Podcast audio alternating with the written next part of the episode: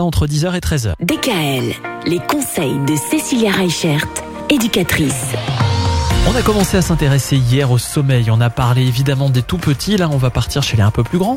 Quand on entre à l'école maternelle, c'est important aussi de continuer à bien dormir. Ah bah oui, nos petits bouts de chou là, nos, nos 3-5 ans en maternelle, ils dorment encore entre 10 et 13 heures quand même. Ouais, ouais, ouais. Ça fait encore beaucoup, hein, mine de rien. Bah ça fait beaucoup parce que en fait en petite section et en moyenne section, ils ont encore besoin souvent de la sieste.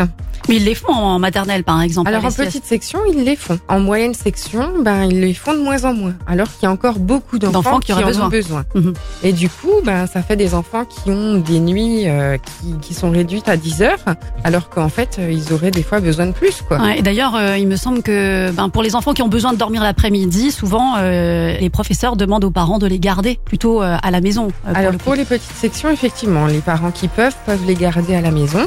Pour les moyennes sections, du coup, euh, l'école est obligatoire la journée déjà. Même ça fait, ça beaucoup qui- quand même, je trouve. Hein. Bah, C'est déjà assez intense. Hein. Quand euh, ils doivent se lever tôt, déjeuner tôt, arriver à l'école, avoir le rythme Et avec puis il y la a cantine l'apprentissage et ça. tout ça, hmm, C'est ça ça. fait beaucoup.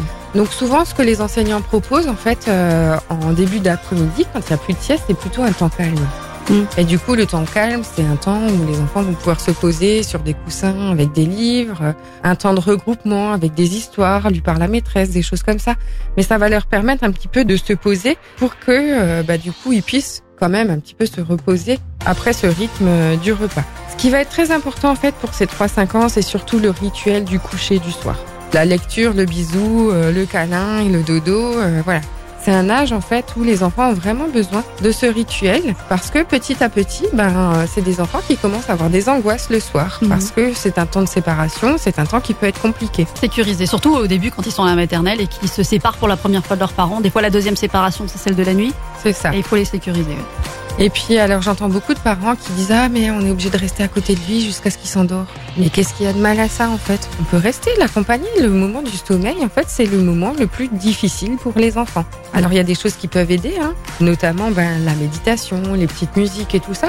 Mais euh, il n'y a rien de mal à accompagner son enfant au sommeil tant que ça dure pas euh, 20 minutes. Le trois quarts des enfants, surtout à cet âge-là, ont un sommeil qui arrive dans les 5 à 10 minutes, quoi. Maximum. Oui, donc ça va vite. Demain, nous nous intéresserons aux enfants qui vont à l'école primaire.